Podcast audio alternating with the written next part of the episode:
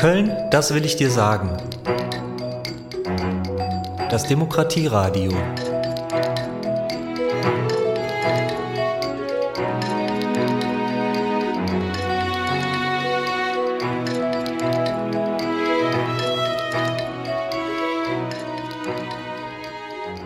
Liebe Zuhörerinnen und Zuhörer, schön, dass ihr wieder dabei seid bei einer neuen Folge von unserem Podcast Köln, das will ich dir sagen, das Demokratieradio. Äh, wir sind Ahmad Sasa und äh, Philipp Süß. Ähm, ich freue mich, jetzt wieder einen neuen Gast begrüßen zu dürfen.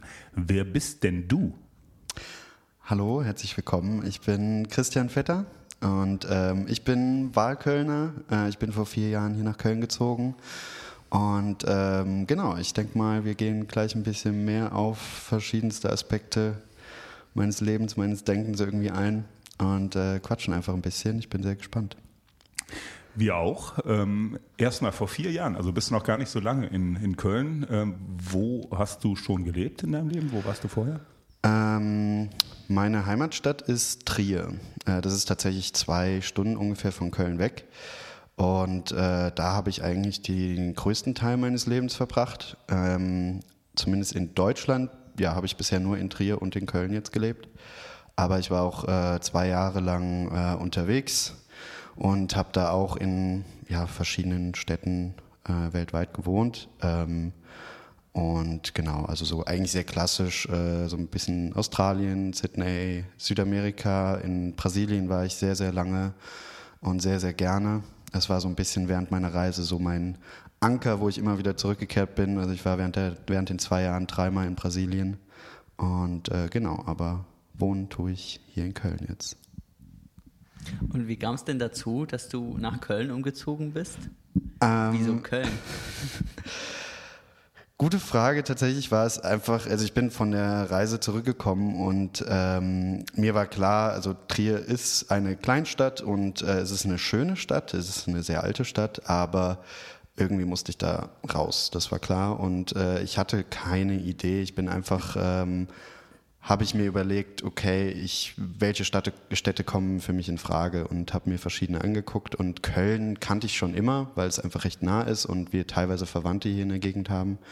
Und äh, auf dem Weg, andere Städte zu besuchen und, und äh, WGs anzugucken und Wohnungen, äh, bin ich immer wieder durch Köln gefahren und habe ein, einige Freunde hier. Und äh, irgendwann nach dem zehnten Mal zurückfahren nach Trier, ich dann äh, war ich wieder für ein paar Tage hier und habe gedacht, okay, warum warum bleibe ich nicht einfach hier? Das, irgendwie fühle ich mich ja hier wohl und äh, das war eine sehr, sehr gute Entscheidung, ja. Hm. Und was hast du so am Anfang gemacht in Köln? Also ähm, ich bin wirklich blind hier hingezogen. Ähm, ich hatte keine Ahnung, was ich machen werde. Ähm, mein Hintergrund, mein Ursprung ist eigentlich aus der Medienbranche. Also ich bin gelernter Mediengestalter, Bild und Ton ähm, habe viel Animation gemacht, ähm, 2D, 3D-Animation, äh, am Set gearbeitet, Compositing und so weiter.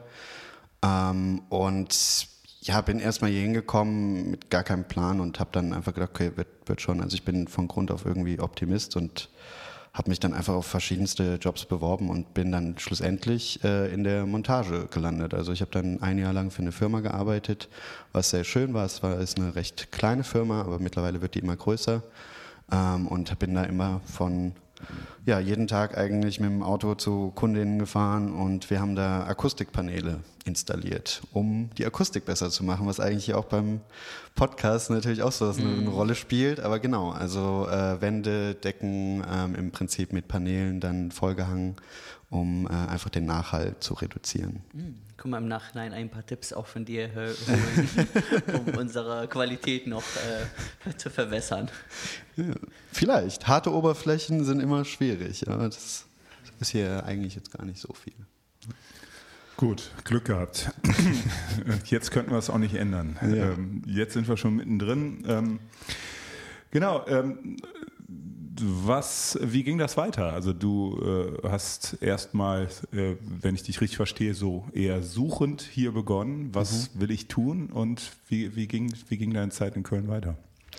Ähm, ja, sehr, sehr durchmischt. Also es eigentlich jedes Jahr kam irgendwas Neues. Also ich habe angefangen in der Montage ähm, und parallel ich, mir macht dieser, der Bereich Medien oder Animation einfach noch sehr viel Spaß, aber die Industrie dahinter, ähm, die laugt sehr aus. Und äh, ich wollte es jetzt nicht zu meinem Hauptberuf machen, aber trotzdem habe ich hier im ersten Jahr äh, Kontakt gefunden zu anderen ähm, Menschen, mittlerweile Freunden, die äh, auch in dem Bereich aktiv sind und äh, das studiert haben. Und dann haben die verschiedenste kleine Projekte gehabt und habe dann dadurch angefangen, da wieder ein bisschen Fuß zu fassen und hier und da einfach so ein paar Projekte nebenbei zu machen.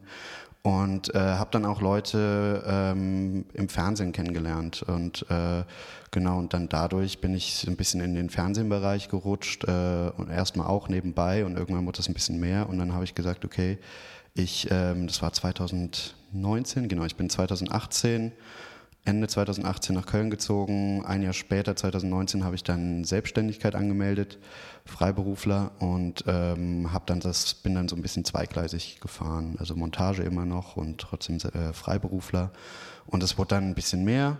Und dann kam ja auch schon 2020 ähm, eigentlich so Lockdown.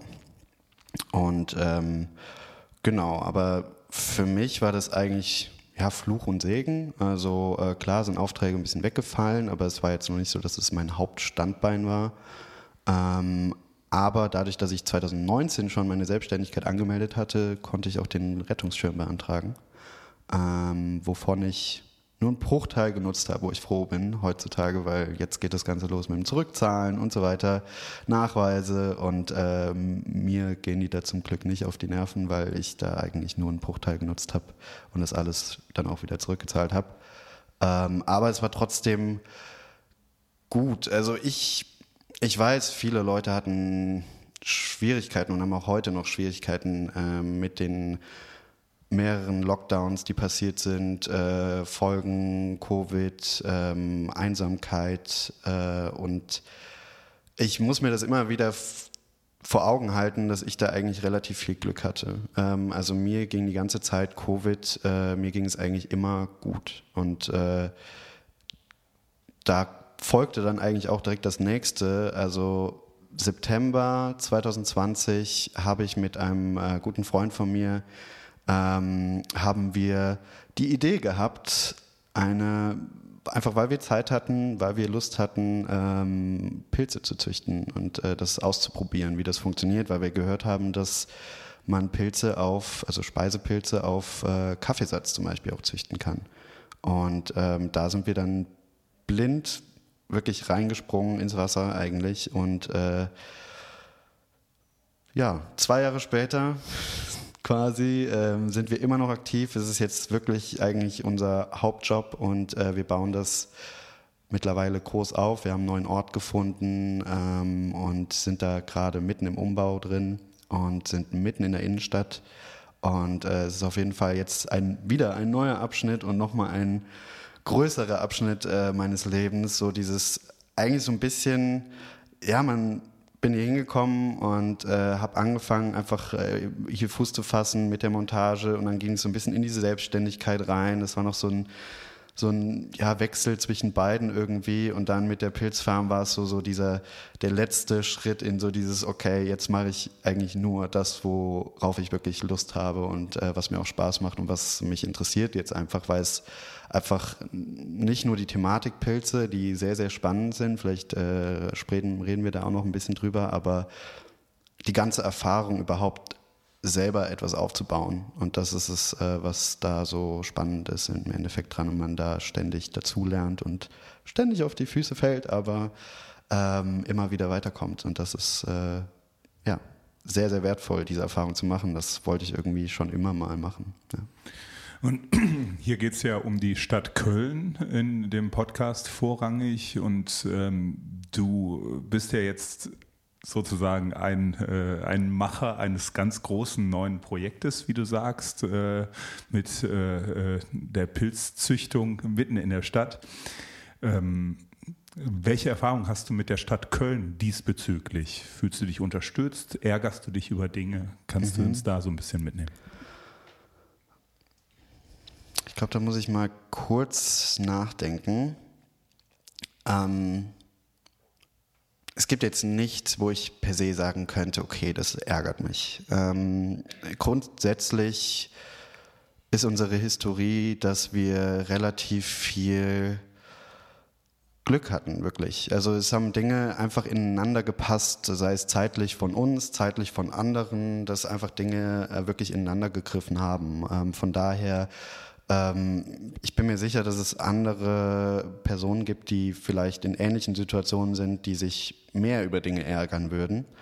Ähm, es gibt so ein paar behördliche Sachen einfach. Ähm, das hat, glaube ich, noch nicht mal unbedingt was mit Köln zu tun, aber wir mit unserer Branche sind, naja, ist, man kann es so oder so betrachten. Äh, entweder sind wir Lebensmittelproduktion oder wir sind ja klassisch ein Gewerk im Endeffekt. Und äh, Ämter machen immer wieder oder auch Förderprogramme immer wieder genau diese Unterscheidung. Ähm, das ist die erste Unterscheidung, die äh, eigentlich existiert. Also gerade bei Förderprogrammen und äh, da hatten wir uns bei einigen beworben. Ähm, da kam dann immer wieder die Rückmeldung, tut uns leid, euer Projekt ist mega spannend. Wir hatten auch sowas noch nicht auf dem Tisch liegen. Wir haben da viel diskutiert drüber, aber ihr seid leider, wir definieren euch als Landwirtschaft und dieses Förderprogramm ist nicht für die Landwirtschaft. Und äh, andere Unternehmen oder äh, andere Behörden oder andere Personen definieren uns dann immer wieder als Startup. Aber gibt es Startups in der Landwirtschaft? Also da, und da beißt sich irgendwie immer wieder. Ähm, grundsätzlich, Köln ist, ich weiß nicht, wie es vorher war, aber ich habe schon das Gefühl, in den letzten vier Jahren, vielleicht auch, weil ich immer mehr in diese Richtung gerutscht bin mit diesem Projekt auch, ähm, ge geben sich wirklich schon Mühe. Also das merkt man, dass äh, Köln möchte nach außen hin äh, und auch nach innen hin wirklich progressiv sein. Also sie geben sich Mühe in vielen Facetten. Also sei es äh, eine Integration, wirklich Multikulti, das sind solche Sachen, auch äh, was Sexualität angeht, was Fahrradstraßen angeht, die haben in den letzten zwei Jahren haben die richtig, richtig viel gemacht. Also es sind alles Dinge, ähm, wo, wo man merkt, okay, die geben sich Mühe und Behörden, es ist halt leider so, dass Behörden und Politik agieren langsamer. Also Unternehmen sind schneller, Menschen sind schneller, als es im Endeffekt die Politik ist. Und ich glaube, da muss man immer wieder auch, äh, das muss man sich auch immer wieder zu Gemüte führen, dass und, das, und geduldig sein, weil ähm, in der Politik wird nicht einfach so was übers Knie gebrochen. Das passiert nicht einfach von jetzt auf gleich. Und das braucht einfach Zeit. Und man sieht, die Richtungen werden eingeschlagen. Und ähm, auch bei Startup-Förderung, ähm, sie wollen den äh, Standort Köln und NRW auch generell aufbauen und wirklich stark machen, wirtschaftlich stark machen, innovative Projekte haben ähm, die gefördert werden, die äh, viel mit Nachhaltigkeit zu tun haben, die vielleicht auch wirklich einfach Aspekte in der Wirtschaft ein bisschen anders denken. Ähm, da passiert meiner Meinung nach schon recht viel. Ähm, sehr spannend. Ähm, bevor wir denn, äh, den, die, Über, die Überbrücke auch gehen, noch weiter an die Stadt Köln und äh, dein Erlebnis in der Stadt, würde ich gerne kurz von dir hören. Ähm, Pilze züchten. Was kann man sich denn darunter vorstellen oder wie macht ihr das denn? Möchtest du uns so kurz in eine kleine Reise in eurem Geschäft sozusagen mitnehmen? Ähm, klar, kann ich gerne machen. Ähm, also wir sind auch damals in die Thematik reingegangen, ohne wirklich zu wissen, was wir tun. Ähm, wir haben uns das alles dann über Internet kann man ja heutzutage viel finden, haben wir uns das selber beigebracht. Und äh, der Anfang ist im Endeffekt immer, dass man äh, eine Pilzkultur hat, ähm, beziehungsweise äh, eine Kulturen, Sporen züchtet eigentlich. Oder in der Industrie gibt es immer eine Dreiteilung. Also es gibt eigentlich äh, ein Unternehmen, was nur die Kultivierung von Sporen und ähm, Pilzen und äh, das, ja, wie soll man sagen, das Methyl dessen also das Myzel ist im Endeffekt das Wurzelwerk der Pilze. Was man normalerweise nicht sieht, ist es äh, unter der Erde passiert ist. Ähm, und das wird kultiviert und immer wieder ähm, vermehrt. Ähm, und damit, mit diesem Myzel, beimpft man ein Substrat, worauf die Pilze wachsen. Und das Substrat ist im Endeffekt auch vergleichbar wieder mit Erde, wo normalerweise in der Natur der Pilz wächst. Ähm, je nach Sorte müssen da halt äh, unterschiedliche Nährstoffe drin sein. Und ähm, dann gibt es der dritte Punkt, ist dann im Endeffekt wirklich die, ja, die Fruchtung, also das, das Wachsen des Pilzes an sich wirklich selber. Das ist nur der Fruchtkörper, das ist nicht der Organismus selber. Der Organismus ist eigentlich wirklich das Methyl. Und der Pilz, den wir essen, ähm, ist dann wirklich nur der Fruchtkörper. Und somit tötet man im Prinzip auch eigentlich gar nicht den Pilz. Also man nimmt sich nur einen Teil dessen, äh, wenn man es genau betrachtet. Und ähm, wir versuchen mit unserem Unternehmen im Endeffekt diese Dreiteilung ein bisschen ähm, zu vereinen. Also wir versuchen möglichst viel davon selber zu machen, äh, weil, weil wir denken, dass es irgendwie Sinn macht und weil normalerweise ist zwischen Unternehmen, die sich auf einer dieser Bereiche spezialisiert haben, wird dann natürlich LKW-weise dieses Material hin und her gefahren, quer durchs Land. Ähm, teilweise werden ähm, Sachen ein, eingeflogen, auch aus anderen Ländern. Und ähm, wir mischen unser Substrat selber. Ähm, ich habe es vorhin schon erwähnt, wir nutzen äh, Nebenprodukte von der Stadt, also wie Kaffeesatz zum Beispiel, von Cafés. Ähm, wir sind in Gesprächen mit Bierbrauereien, wir können äh, theoretisch Bierträber nutzen für das Substrat.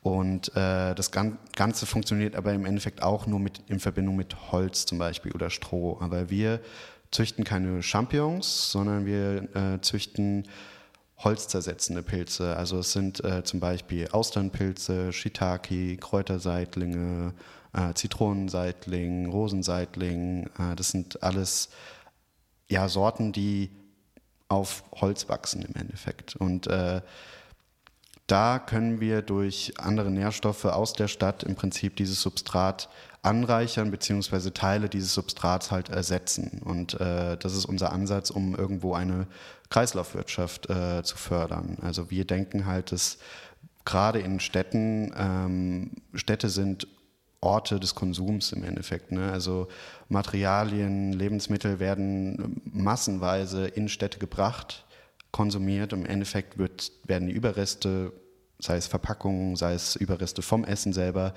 ähm, werden wieder rausgebracht und äh, im Endeffekt vor den Städten irgendwo gelagert oder in Depo landen in Deponien, werden verbrannt, wie auch immer. Und ähm, ja, der Ansatz, okay, das sind im Endeffekt noch wertvolle Rohstoffe, warum können wir die nicht vor Ort in der Stadt wirklich nutzen und daraus im Prinzip wieder was Neues schaffen, was wieder einen Wert hat.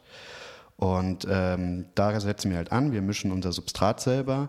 Ähm, die das Methyl, die Sporen, die beziehen wir momentan noch von einem Partner von uns.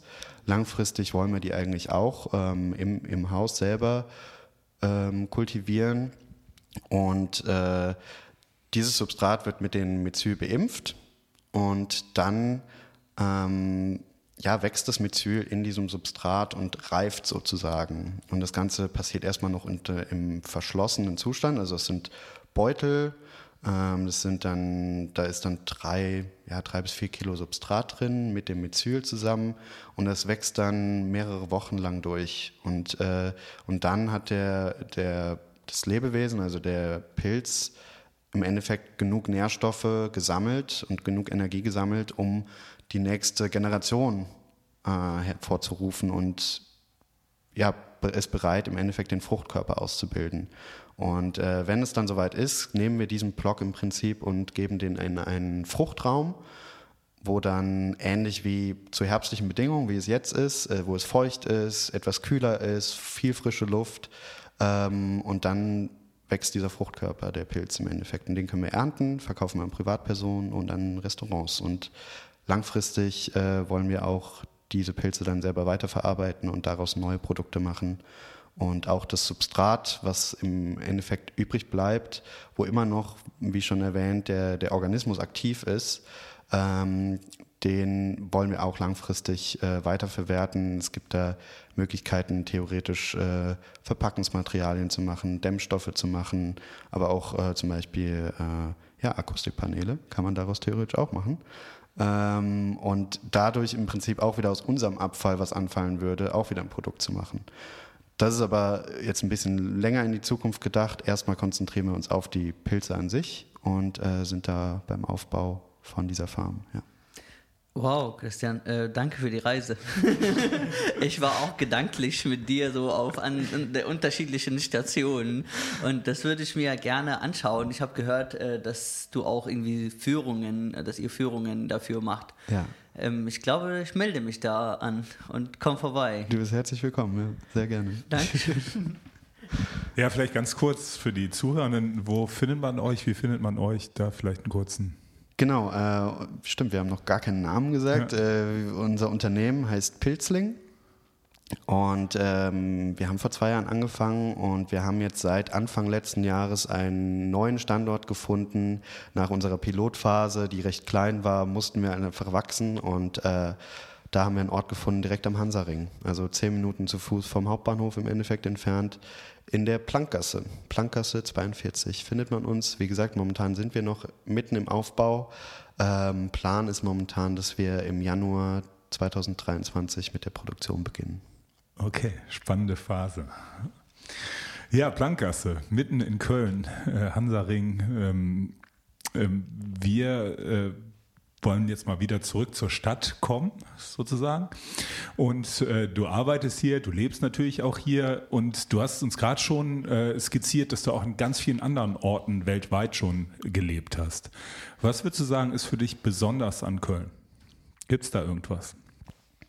Was ich an Köln wirklich mag, ich glaube, es ist so ein bisschen Klischee. Äh, Also es gibt viele Leute, die sagen, wenn man nach Köln kommt, äh, im Vergleich zu anderen Städten, zumindest in Deutschland, äh, dass die Leute hier sehr offen sind. Ähm, es, man kommt immer wieder in Situationen, wo man Leute, die man eigentlich nicht kennt, einfach auf der Straße in, in Gespräch kommt oder so und sei es nur so ein klein bisschen Smalltalk oder so. Aber äh, das ist auf jeden Fall etwas, was ich äh, hier auch immer wieder erlebe und auch äh, sehr feier.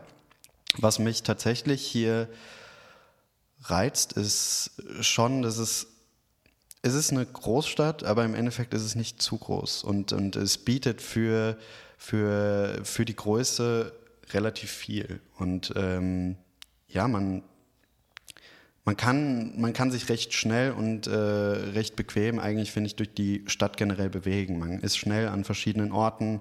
Äh, jeder Stadtteil hat auch so seinen eigenen Charme im Endeffekt.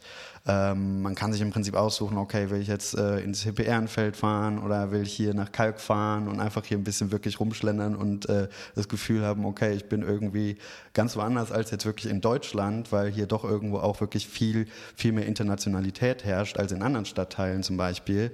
Und äh, ja, also jeder kennt das, dass das je nachdem, wohin man geht, in, in verschiedenen Stadtteilen, dass dass einfach das Ambiente sich nochmal komplett verändert. Und äh, das, finde ich, ist hier in Köln sehr signifikant und das finde ich irgendwie sehr schön. Und genau, du sagst, Köln ist natürlich auch ein, eine große Stadt. Äh, welche ähm, Stadtteile äh, kennst du gut? Wo bewegst du dich denn in dieser Stadt? Fiese Frage, weil äh, durch, durch, die, durch das ganze Pilzprojekt ähm, bin ich natürlich zeitlich sehr, sehr eingespannt momentan. Also wenn ich jetzt zum Beispiel die letzten sieben Tage ja, nochmal in meinem Kopf durchspiele, habe ich mich eigentlich nur zwischen zu Hause und der Farm bewegt. Ähm, das heißt, ich fahre, ich wohne hier auch äh, zwischen Deutz und Mülheim tatsächlich und äh, ich fahre dann einfach mit dem Fahrrad rüber auf die andere Rheinseite, 15 Minuten, bin dann beim Hansaring und fahre dann abends spät wieder heim. Ähm, aber generell, ähm, Ehrenfeld ist, ist ein Klassiker auf jeden Fall. Ähm, aber ich mag auf jeden Fall, ich mag auf jeden Fall hier die rechte Rheinseite auch. Äh, auch wenn ich momentan am Überlegen bin und eine Wohnung im Auge habe, die äh, doch linksrheinisch ist. Äh, ich habe vier Jahre jetzt hier äh, rechtsrheinisch gewohnt und äh, ich mag hier die Atmosphäre sehr. Sie ist, ich finde, sie unterscheidet sich schon sehr von der linken Seite. Und äh, hier, ich finde, hier entsteht nochmal, hier ist eine andere Energie und hier entsteht irgendwie auch nochmal eine andere, eine andere Kultur, eine andere, eine andere Szene irgendwo. Und ich glaube, da passiert auch in den letzten Jahren sehr, sehr viel hier auf der rechten Rheinseite. Und äh, ich Mülheim ist mir sehr ans Herz gewachsen, aus welchem Grund auch immer. Und ich glaube, es gibt viele Leute, denen Mülheim nicht gefällt äh, oder auch die ganze Ecke Wiener Platz, aber äh, ich mag's. Also für mich ist es, äh, für mich ist es auch sinnbildlich irgendwie so dieses Balance zwischen, ich brauche nicht äh, das polierte Leben, äh, sondern äh, es gehört zum Leben dazu, dass es irgendwie auch mal dreckig ist, dass es irgendwie nicht unbedingt die schönsten Seiten hat, äh, zumindest optisch gesehen, aber wenn man dann tiefer guckt oder so, äh, ist da ja auch immer, immer Schönes dabei. Und äh, das ist, glaube ich, sehr, sehr wichtig und äh, genauso dann Ne, wenn man es jetzt linksreinig wieder betrachtet oder sagt, okay, linksreinig ist eher schöner oder hipper, ähm, das ist für mich dann auch manchmal auch äh, Fassade und äh, entspricht nicht der Realität. Und äh, ich glaube, das muss immer im Balance gehalten werden. Ja, du hast eben ähm, so ein bisschen vergleicht, rechtreinig und linksreinig und wie du denn da dich hier und hier fühlst. Ähm, mich würde interessieren, ähm, vielleicht durch deinen Blick, jetzt fährst du mit dem Fahrrad viel, hast du gesagt, aber auch du agierst ja auf beiden Rheinseiten. Ähm, wenn du denn von der von dem Punkt Infrastruktur denkst, ähm, fällt dir denn da was ein? Würdest du denn einen Unterschied da feststellen, wo du sagst, irgendwie linksrheinig ist ja natürlich auch irgendwie ähm, die Innenstadt und ähm, da ist irgendwie der Fokus der Stadt sozusagen in Anführungszeichen. Und auf der anderen Seite sind ja, ähm, ja Bewohner äh, äh, Teil von der Infrastruktur. Würdest du sagen, also man kann es ja auch nicht übersehen, mhm. aber wie ist denn dein Blick da drauf?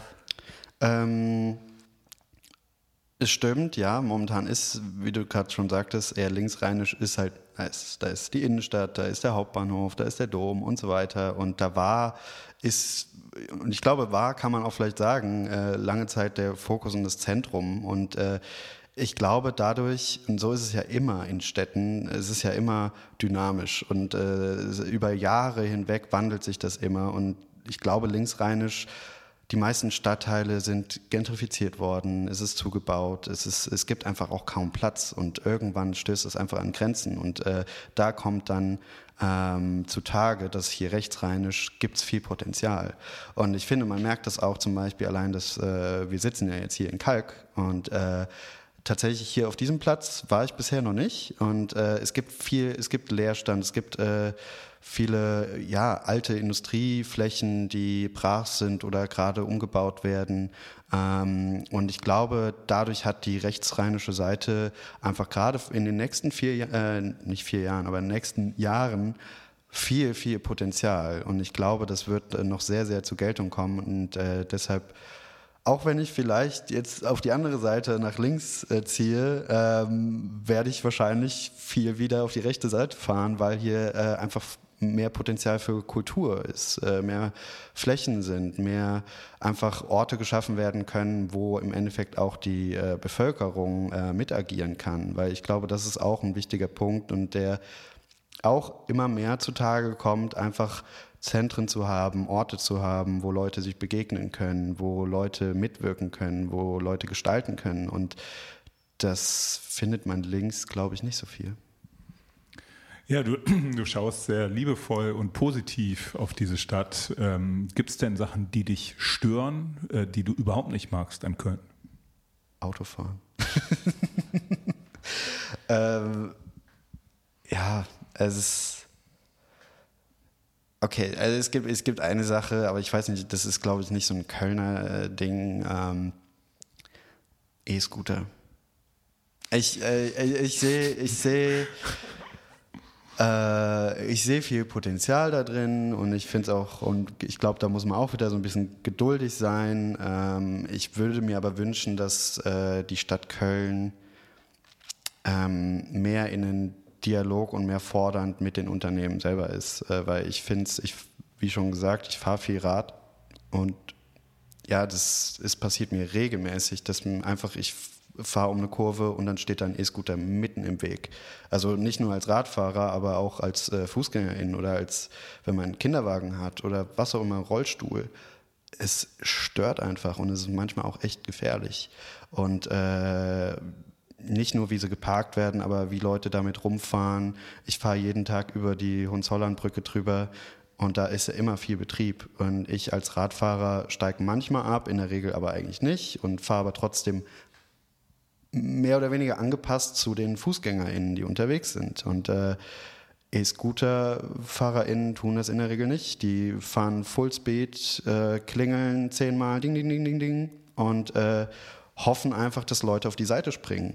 Und äh, ich bin froh, dass ich bisher noch nie einen Unfall selber gesehen habe, aber ich weiß, dass regelmäßig Unfälle passieren und diese Unfälle sind in der Regel absolut gar nicht spaßig. Äh, meistens sind die Leute liegen für längere Zeit im Krankenhaus und das äh, wird, glaube ich, immer wieder unterschätzt und äh, meiner Meinung nach zu wenig unterbunden. Ja, interessante Perspektive. Ich fühle das sehr, weil ich auch Fahrradfahrer bin. Also ähm, vor allem, dass die äh, häufig E-Scooterfahrer einem auf dem Fahrradweg entgegenkommen und überhaupt nicht, also viel scheinbar jenseits der Verkehrsregeln agieren dürfen oder agieren.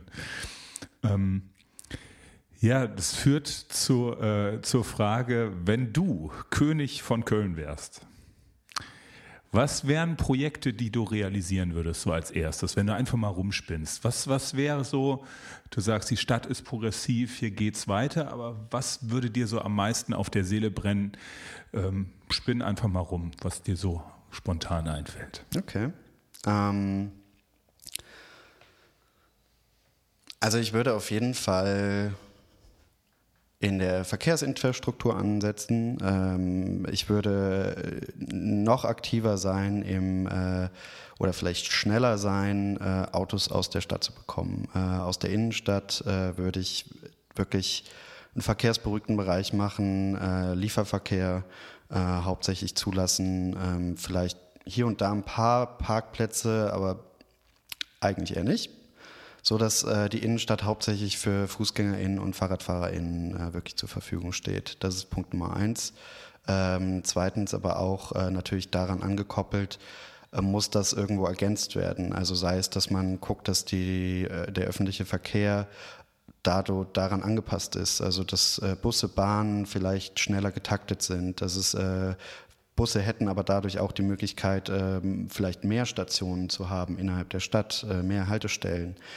Dann auch wieder das äh, mit den E-Scootern, dass man äh, schaut, ich meine, es gibt manche Fahrradverleih-Service-Anbieter, die Fahrradverleih, Fahrradverleih-Anbieter, die wirklich stationär ähm, ihre Fahrräder hinstellen und dass man wirklich, dass man wirklich sagt, okay, es gibt Punkt A, B, C, D und E, wo diese E-Scooter wirklich abgestellt werden können, wo die vielleicht auch aufgeladen werden und wie auch immer, aber dass man einfach guckt, dass es mehr zentriert ist auf äh, ein paar Orte und dass nicht alle fünf Meter irgendwo ein E-Scooter steht. Dadurch wäre es auch vielleicht wirklich mehr dieses diese, dieser, ja, wirklich diese Option von wegen, dass man aktiv sagt, okay, ich hole mir jetzt einen E-Scooter, ich gehe zu dieser Station und hole mir einen, weil ich glaube, das macht auch einen Unterschied, wenn man einfach sowas bewusst macht oder bewusst machen muss, als wenn man einfach neben einem E-Scooter steht und denkt, oh, ich schnapp mir den jetzt, ähm, weil dadurch ist es zu sehr Gewohnheit und man achtet darauf nicht. Ähm, das ist so das Verkehrsding. Ähm, aber generell Kunst, Kultur, soziale Projekte, Flächen nutzen und äh, nicht als Stadt bestimmen, okay, der Ort soll so jetzt genutzt werden, weil wir denken, das wäre cool, sondern wirklich in einen Dialog mit der Bevölkerung gehen und sagen so, hey, wir haben hier die und die Fläche, ähm, wir hätten eventuell das Budget zur Verfügung, was braucht ihr in dieser Gegend, was ist wichtig, was, was wünscht ihr euch, ähm, um da einfach wirklich Orte verteilt über die Stadt zu schaffen, ähm, wo die Leute das Gefühl haben, hey, wir haben hier irgendwie, wir haben hier unseren Ort, wir haben hier einen Ort, wo wir irgendwie selber was schaffen können, wo wir einfach Zugang haben, wo wir einfach äh, auch Anlaufstellen haben, wenn man vielleicht äh, Probleme hat, äh, wenn man überfordert ist, ähm, dass, ein, dass man nicht das Gefühl hat, man ist angewiesen auf bestimmte wenige ja, Einrichtungen, die schon lange existieren und die, wo man lange Wartezeiten hat und so weiter, dass man das irgendwo alles leicht zugänglich hat. Und ähm, das ist, glaube ich, unheimlich wichtig, um gerade auch dieses ja so ein bisschen zentralistische, was so eine Innenstadt irgendwie immer ausstrahlt, auch auf Stadtteile zu verteilen. Und dadurch hat auch die, jeder Stadtteil meiner Meinung nach die Chance, irgendwo so das, eine eigene Kultur, eine eigene Umgebung irgendwie zu schaffen, die nochmal individueller ist, als es eh schon ist. Ähm, das wäre meiner Meinung nach sehr, sehr wichtig und gleichzeitig dann auch äh, ja, darin auch Orte zu schaffen, wo äh, Kultur einfach Platz findet und auch geschützt ist, weil ich glaube, dass es auch immer wieder, wissen wir alle, dieser Kampf Kunstkultur mit Wirtschaft und im Endeffekt steckt die Kunstkultur immer ein, ähm, verliert quasi immer. Und dass man einfach Orte schafft, wo man sagt, so, nee, das Lärmschutz oder es gibt eine Zone, wo einfach, äh, wo es auch mal lauter sein darf oder wo, wo äh, ja, das, das nicht so angreifbar bleibt, so wie es momentan ist und einfach irgendwo auch behütet wird. Ja. Äh, Danke, Christian. Ähm, das sind ja wunderbare Gedanken, Ideen. Ähm, ich denke gerade, hätten wir die Macht hier, dir ein paar Tage mindestens äh, diese Königposition zuzugeben, dann hätte aber genau deswegen sind wir auch gerade und machen wir diesen Podcast, um diesen Gedanken, Ideen eventuell an Stellen anzukommen zu lassen, wo die Entscheidungsmacht denn liegt bei den Politikerinnen, die auch sich inspirieren lassen und genau das machen dann ähm, einen Dialog mit, den, ähm, mit der Gesellschaft, mit den Menschen, das, was du eben formuliert hast. Ähm, ja, deswegen auch äh, der Appell, der Wunsch, ähm, wenn diese Folge denn bei jemandem, der Wachtposition hat in der Stadt, äh, lasst sich inspirieren oder lassen Sie sich inspirieren von den Gedanken hier von äh, Christian. Ähm, ich würde jetzt zu der letzten, letzten Frage kommen. Ähm, und meine Frage lautet, ähm, stell dir mal vor, also unser Projekt heißt, ähm, unser Podcast, ähm, Köln, das will ich dir sagen.